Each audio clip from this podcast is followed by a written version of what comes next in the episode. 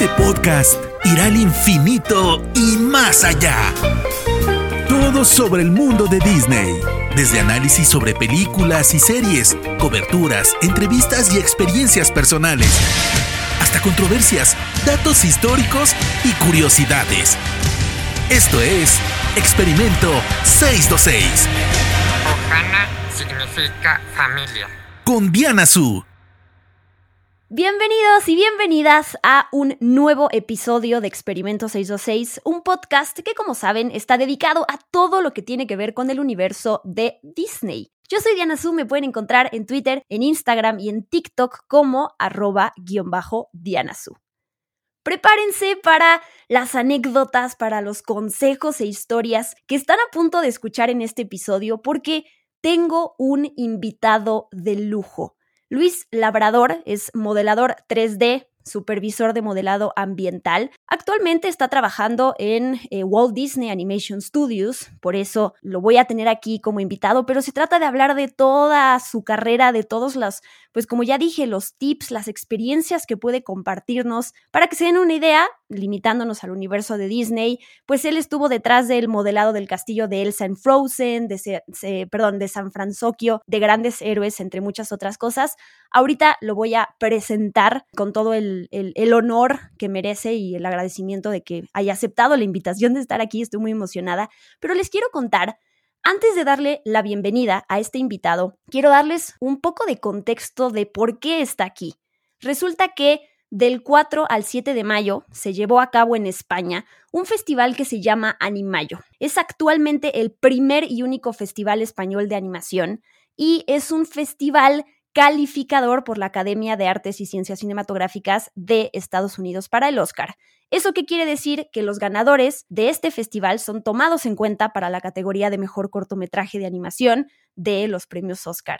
Y pues eh, la edición número 17, la 17 es la de este año, se llevó a cabo en dos fases. La primera fue presencial, que ya pasó, como ya les dije, del 4 al 7 de mayo en España.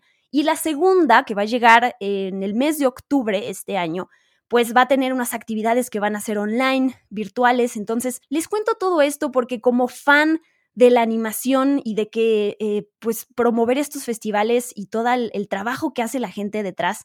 Me interesa que conozcan este festival que para muchos pues está muy lejos porque es en España, pero al mismo tiempo todos los que amamos este universo pues hay que estar al pendientes del tipo de talentos que salen de allá y además de los expositores que van a estos festivales a compartir sus experiencias. En este caso, y ahora sí estoy por fin aterrizando el por qué les cuento todo esto, Luis Labrador, quien ya les presenté, pues es, fue uno de los exponentes en este festival y tiene la, la, humildad y las ganas de compartir con la gente lo que ha aprendido en su carrera.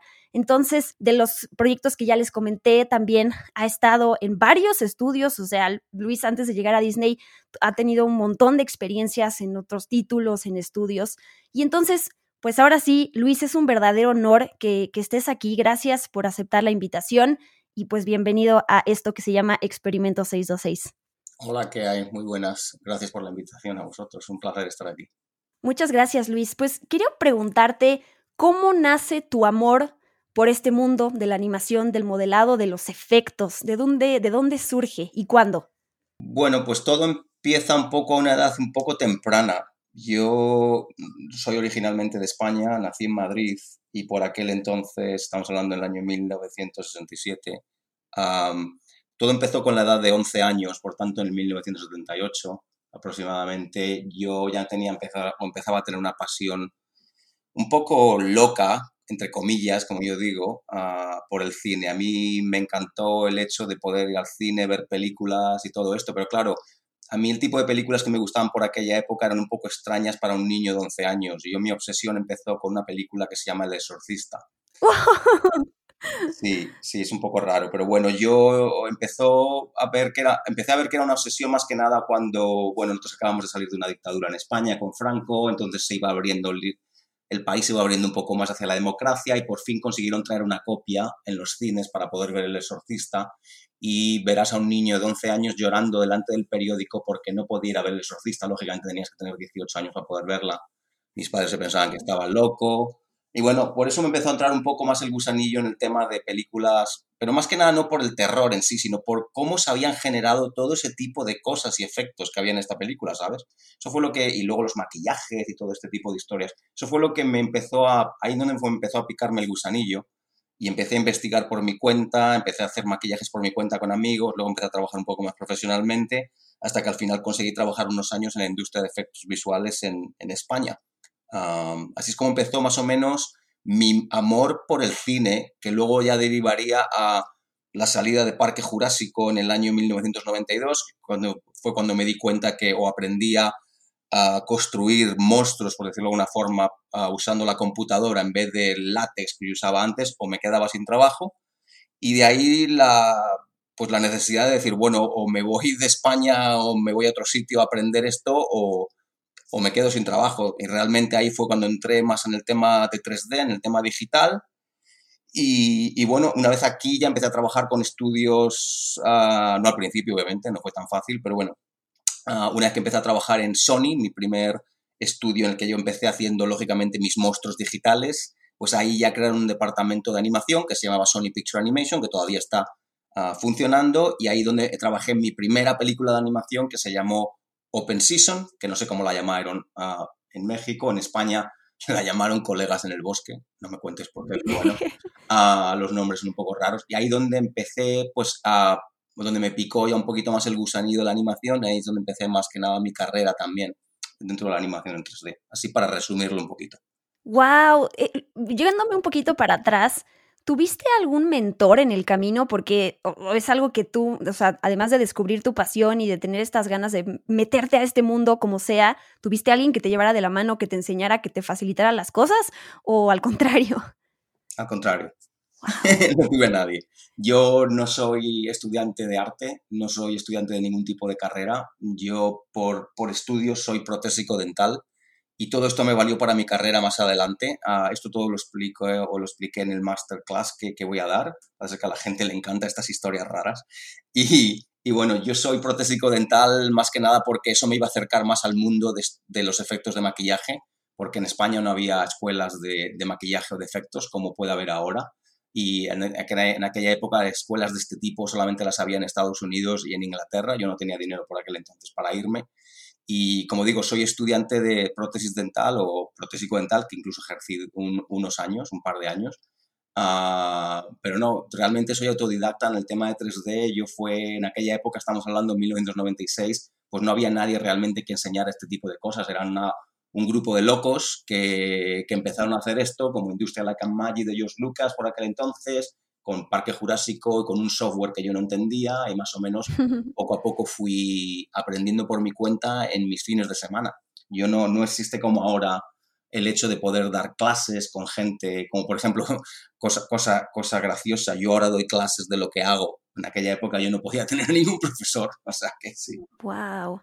Hace poquito leía de un récord que acaba de, bueno, que ya rompió Guardianes de la Galaxia volumen 3, que sí, todavía no estrena, pero porque resulta que es la película con mayor, no sé si es la traducción, pero mayor aplicación de, con mayores aplicaciones de maquillaje eh, este récord lo tenía antes el Grinch, o sea, ya pasaron muchos años desde esa hasta esta película que llegará pronto. Y pues quería, aprovecho para preguntarte, con esta transición, luego cómo se pierde el trabajo manual que hay detrás de hacer un maquillaje con lo que tenemos en la mano a sustituirlo por los efectos visuales. ¿Tú cómo vives eso? ¿Qué opinas? Porque has estado de los dos lados. Sí, sí he estado de los dos lados. O menos estuve mucho en el tema de maquillaje, estuve solamente como tres años. llegué a trabajar con, con Colin Arthur, que era un maquillador británico que montó su empresa en España. Y, bueno, pues ya te digo, yo trabajé con él allí. El tipo trabajó en Alien, La historia interminable, no sé si te acuerdas de esta película, él hizo los efectos, se rodaron en Alemania. Este era, este era el señor con el que trabajé, pero bueno, el, Lógicamente todavía sigue habiendo gente que sigue haciendo tema de maquillaje muy buenos.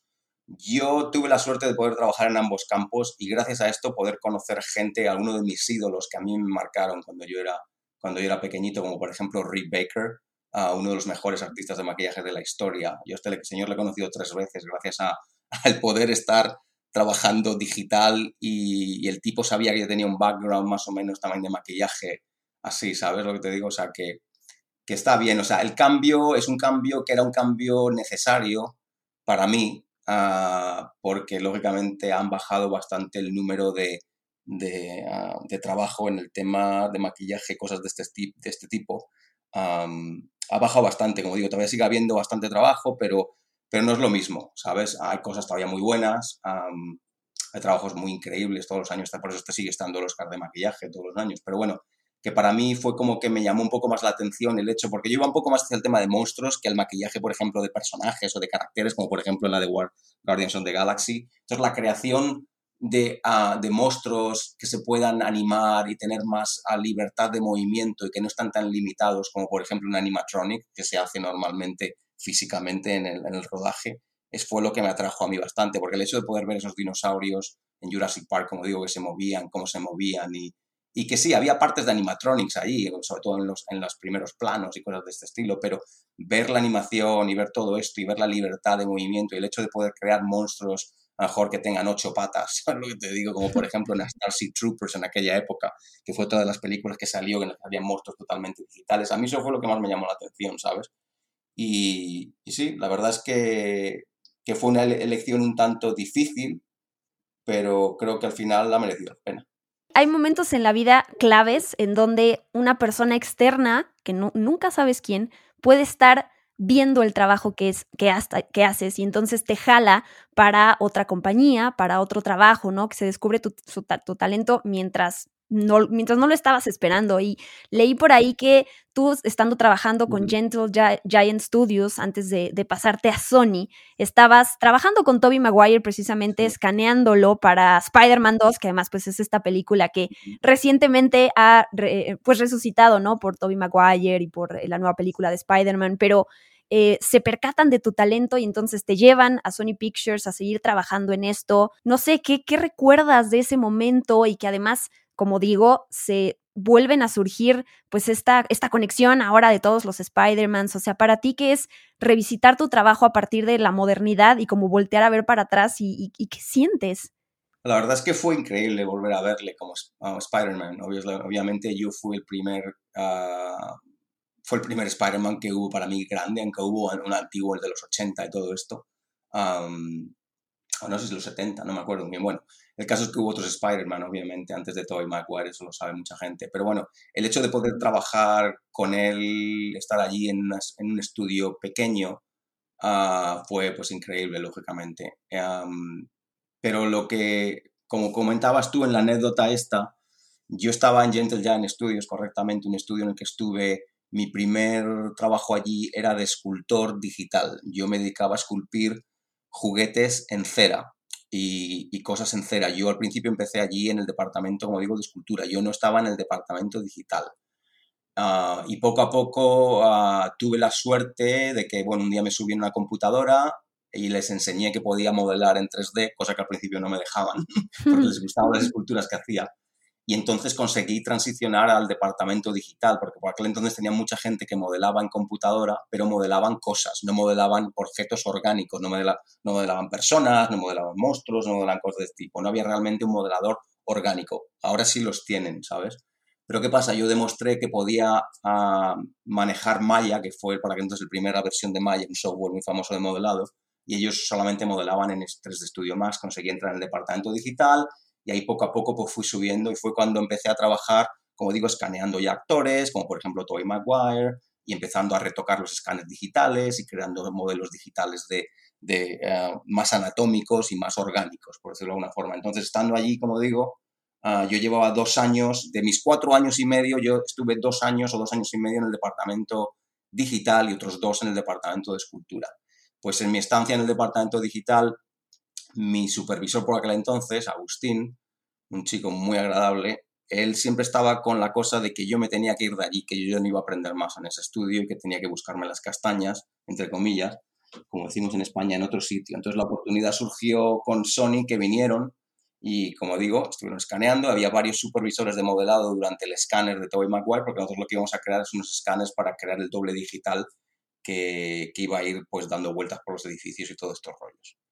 Entonces, ¿qué pasa? Pues en el medio de un break, en un parón, mi jefe le dice a uno de los supervisores de, de Sony, oye, tenéis que ver el trabajo de Luis que os puede interesar. Y yo dije, madre de Dios, ¿en qué lío me has metido? Estos señores se van a reír de mi cara, van a ver el trabajo mío, estos tíos son unos profesionales y se van a pensar que lo mío es un malo, ¿sabes? Bastante malo. Entonces me dijo, no, no, entonces vamos a ver tu trabajo, vamos a ver tu trabajo. Y me obligaron a entrar en mi oficina por aquel entonces y enseñarles parte de mi trabajo.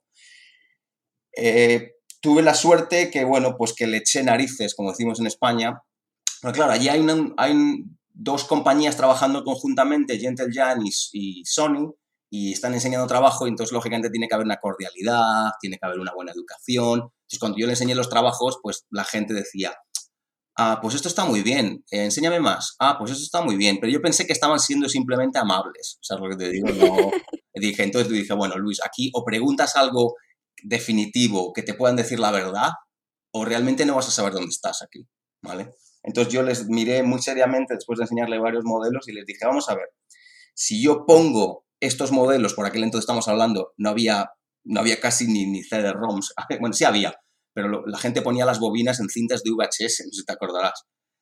Y las bobinas es como tu demo reel, tu trabajo, tus imágenes, ¿sabes? Entonces yo le dije a estos, señores, ¿qué pasa si yo pongo mi, mi demo reel, todos estos trabajos en mi demo reel y os lo envío a vosotros? ¿Qué me diríais? De esa forma no había escape, ¿sabes lo que te digo? Y me contestaron que si quieres empezar a trabajar mañana. Wow.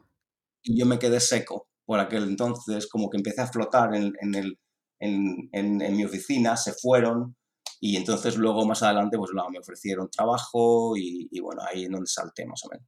Wow, quiero aprovechar nada más para decir algunas de las tantas películas en las que has trabajado, sobre todo live action, Piratas del Caribe, La Maldición del Perla Negra, Van Helsing, bueno, ya dijimos Spider-Man 2, Matrix Revolutions, La Mansión Encantada, Monster House, eh, Superman Returns también, Colegas en el Bosque, Locos por el Surf, Soy Leyenda, Watchmen. Y mm, pues aprovecho como para hacer el comentario para la gente que escucha esta entrevista de eh, que, que, todo esto que estás diciendo nos, nos concientice un poco más sobre toda la cantidad de personas que hay detrás de una película, que claro, los, los nombres que, que, son los que más lucen siempre, pues son los actores, el director, la directora, este, el guionista de una película, ¿no? Pero justo toda esta gente como tú que está detrás, me parece increíble como esta oportunidad de recordarle a la gente de, oigan, hay un equipo enorme, ¿no? Y, porque a mí a veces cuando películas fracasan en taquilla o las destrozan en la crítica, pues, eh,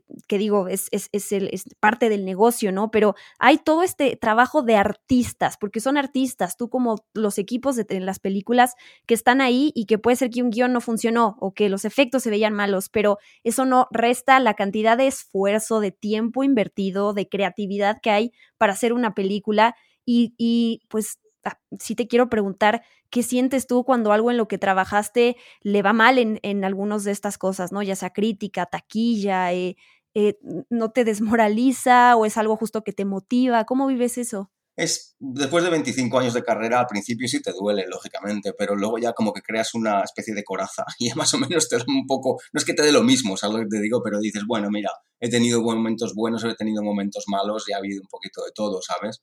Uh, llega incluso casos extremos como por ejemplo cosas en las que he estado trabajando durante mejor unos meses y de repente la quitan de la película. Puede ocurrir también, o sea, que es una cosa que, que poco a poco te vas, uh, te vas acostumbrando más o menos a esto, ¿sabes? Dices, bueno, es parte de la es parte del proceso, no es que nadie lo haga malas, es que los, los, todos los proyectos se van desarrollando, van cambiando, ¿sabes? Entonces, bueno, es una cosa que es natural y que dices, bueno, pues mala suerte, ¿qué le vamos a hacer, ¿sabes? Y bueno, pues cuando la película lógicamente no da dinero en taquilla, eso ya es algo que tú realmente ahí no tenemos nada que, nada que hacer. Uh, lógicamente he tenido suerte últimamente en Disney, pues no tenemos ese problema. Uh, el tema de taquilla pues es bastante buena, por lo menos en las que yo he trabajado. Uh, entonces ahí te curas un poco del espanto que has tenido, podido tener más o menos un poco más en el tema Ah, de efectos visuales y tipos, cosas así. Pero bueno, hay otras cosas, por ejemplo, que no tienes control ah, como artista, porque por ejemplo, en una película que has mencionado, la de Yo Soy Leyenda, la de Will Smith, los zombies a mí siempre me los critica la gente.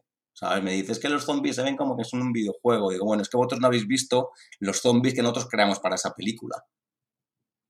una cosa es lo que salió ahí y otra cosa es lo que nosotros creamos.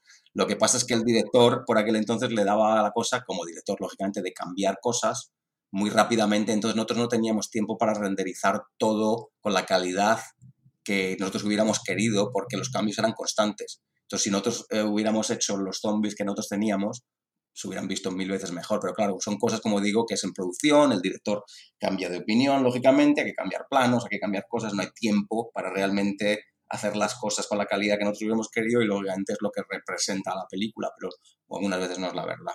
Qué frustración, me imagino, a veces. Te acostumbras, te acostumbras a todo. Oye, pues pasemos a la parte de animación. De nuevo, mencionar en qué películas has trabajado, cómo entrenar a tu dragón, que amo esta franquicia, amo a Chimuelo. Eh, Megamind, Kung Fu Panda 2, El gato con botas, Turbo. Y pasando a, Disney, porque no me quiero quedar fuera de, esta conversación y que se nos acabe el tiempo de Frozen, de Wreck-It Ralph, bueno, de Ralph el Demoledor, que creo que en España es Romper Ralph, ¿verdad? Que le llaman. Sí, creo que sí, creo que sí. Sí, sí, sí, me, encantan, me, me, encantan luego los títulos en, en de, España. A mí no tanto. A, ti no tanto. hay, hay cosas a veces raras, pero también aquí, ¿eh? Yo hay, hay decisiones de cuando hay, una, hay, hay un departamento, hay gente que, que justo hace esta investigación para saber qué título poner y luego salen con algunas cosas que yo digo, ok, me imagino que mucha gente lo aprobó y que lo pensaron mucho. Sí, por ejemplo, esa que te decía yo de Open Season, que se llamara Colegas en el Bosque en España, a mí me parece un poco raro, pero bueno. pasa, pasa. Ese es un tema muy interesante, la verdad. Pero deteniéndonos en el, no sé, en el modelado del castillo de Elsa o, de Franz Occhio en Grandes Héroes, ¿cómo es para ti este proceso de, de entrada empezar a trabajar, de no pues tratar de no copiar otras, no, no, no copiar porque no es que copies, pero de, eh, no sé, agarrar eh, cosas que ya hay allá afuera y ser original, como aportar de tu lado y crear este tipo de diseños que se vuelven emblemáticos para los fans y para la gente? Bueno, el proceso es un proceso de colaboración, mayormente. Eso, eso hay que dejarlo claro. Yo no he creado todo San Francisco, he creado partes de San Francisco porque tenemos un equipo de, en el departamento de modelado hay un grupo que se dedica al tema de environments como yo y somos un grupo a lo mejor de 14, 15 modeladores de los cuales a lo mejor hay 8 o 9 que trabajan en esa película en ese momento con un supervisor que está supervisando el grupo.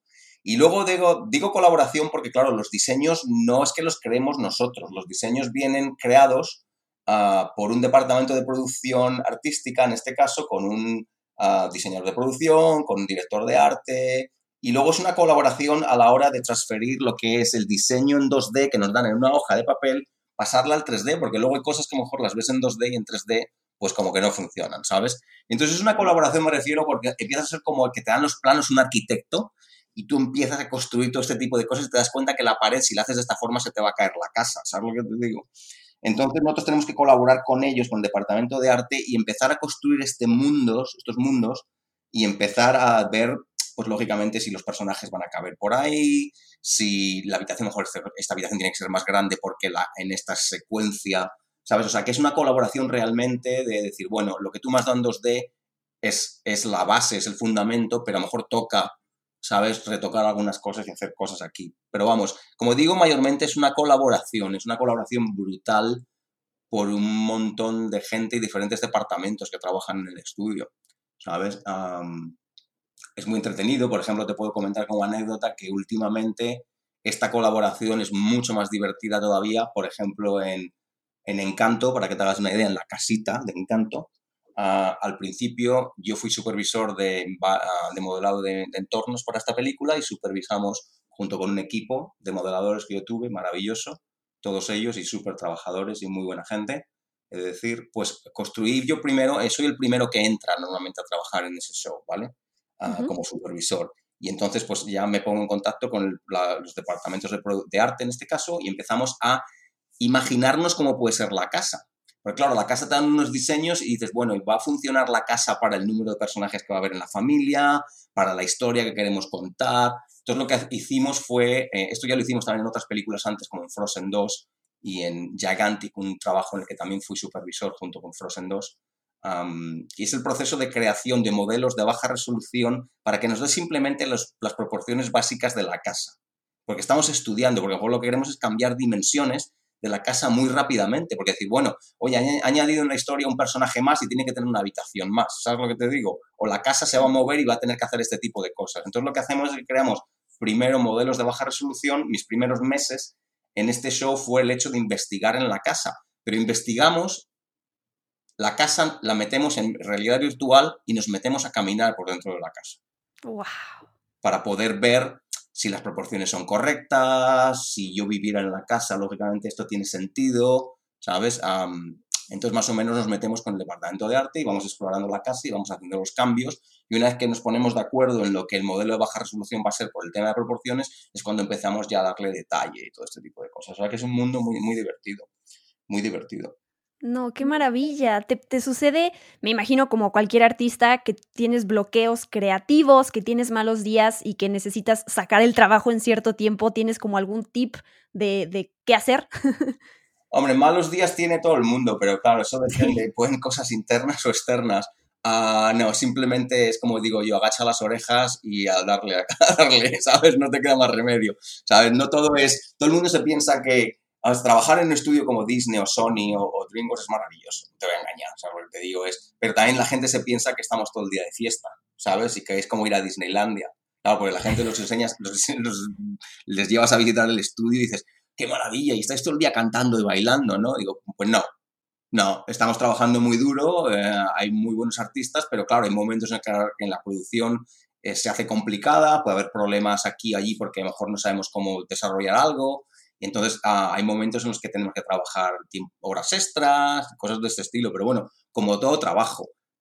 Pero, oye, a, día de hoy para mí, es decir, mi trabajo es maravilloso, me encanta, me lo paso todavía como igual de bien que el primer día y, y, me pongo a pensar algunas veces en esos momentos así un poco bajos, por decirlo de alguna forma, me pongo a pensar que podría estar haciendo cualquier otro tipo de trabajo, entonces se me pasa enseguida, ¿sabes lo que te digo? Sí, no, me encanta que haya sacado ese tema porque no está peleado el hecho de decir a veces que estás harto y que, o sea, no te están saliendo las cosas como quieres, no la estás pasando bien, sobre todo en el lugar, hablando de los parques de Disney, que se les describe como el lugar más feliz del mundo.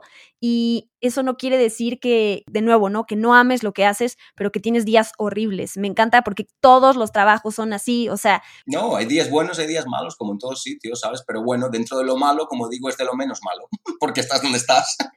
Porque sí, porque disfrutas lo que estás haciendo. Ya, ya para ir cerrando, digo, ya, ya hablaste como de varios aprendizajes, tips de lo que es estar en este entretenimiento, en esta industria, en todas estas experiencias que has tenido, pero algo, algo más, algo diferente que tú puedas aportar justo y que por algo te gusta estar tanto en participar para compartir tu experiencia con la gente. Algo como algún otra, algún otro tip, algo, algo así. Bueno, yo mayormente lo, lo lo resumo siempre con todos los estudiantes que tengo, como digo, y con la gente que me pregunta, el hecho de que esto es un trabajo constante y es un trabajo constante en el que dices, bueno, ah, como estudiante tienes que trabajar un montón, hay mucha competencia a día de hoy, por tanto el trabajo es increíble y la competencia es brutal, pero incluso ya estando dentro de un estudio como yo estoy, todavía tienes que seguir trabajando muy, muy duro y no solamente eso, tienes que renovarte o morir, que es una cosa bastante complicada decirlo, pero es así lo que ocurre, porque la tecnología cambia constantemente, lo que hacemos cambia constantemente y tienes que estar a la orden del día para poder ser de los que están ahí como en el frente, por decirlo de alguna forma. Por tanto, mi recomendación para todo el mundo que quiera trabajar en este tipo de cosas ah, o que esté en otro estudio, que quiera llegar a estudios mayores, lógicamente es el trabajo día a día es cuesta decirlo. Yo siempre, siempre hago el comentario con mis alumnos que, que, el tipo de trabajo que hacemos es como, es como aprender a tocar un instrumento musical. Yo, por ejemplo, siempre les comento la anécdota que les hace gracia. Yo toco la gaita escocesa. Y claro, el primer día que yo empecé a tocarla, pues parecía que estaba matando gatos, ¿sabes?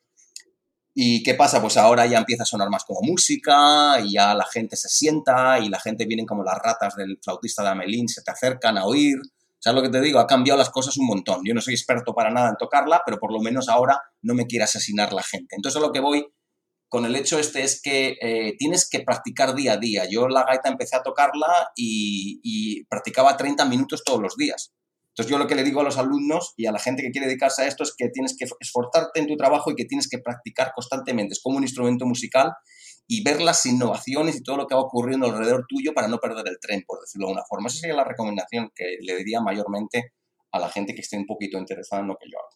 Te agradezco un montón, Luis. De veras, yo no me imagino por la manera en cómo te expresas que sí has hecho conciencia de, de, lo orgulloso que debes de estar de tu trabajo y de, todos los lugares por los que has pasado. Y por tanto, además, como te lo dije hace rato, tienes como esa, esa, esa humildad y, ganas de querer compartir con la gente de todo el mundo tu trabajo. Gracias por estas clases que das. Gracias por prestarte para estos, pues este tipo de, festivales para compartir, compartir tu experiencia. Y obvio, por estar aquí. Yo no sé si hay alguna manera, no sé si en redes sociales o a partir de vean las películas en las que estoy, en, en donde te pueden ver, leer o qué pides a la gente a partir de todo lo que tú das, digamos.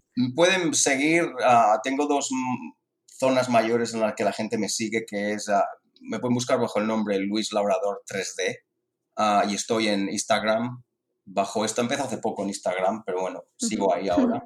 Y también me pueden encontrar, pueden ver mi trabajo en, eh, si vas a ArtStation, se llama artstation.com y buscar por Luis Labrador 3D dentro de ArtStation. Ahí pueden ver mi trabajo porque tengo todas las películas en las que he trabajado con imágenes de mis modelos, um, desde el, como digo, desde el año, creo que hay cosas ahí desde el año 2001, me parece, o algo así. ¡Wow! No, qué, qué impresionante. Pues muchas gracias, Luis. Eh, muchas gracias a la gente que estuvo escuchando esta entrevista. Espero que la súper compartan y que haya más oportunidades de platicar contigo, porque de verdad eh, yo está fascinada. O sea, si no es porque tenemos un tiempo limitado, te hacía mil preguntas más, tantas cosas que saber, pero pues de nuevo, gracias por aceptar la invitación para estar aquí. Perfecto, muchas gracias a vosotros. Y bueno, yo soy Diana Su, arroba guion bajo Diana Su, y me despido. Bye bye. Esto fue Experimento 626 con Diana Su. Gracias por acompañarnos. Los esperamos en el próximo episodio. Hakuna Matata.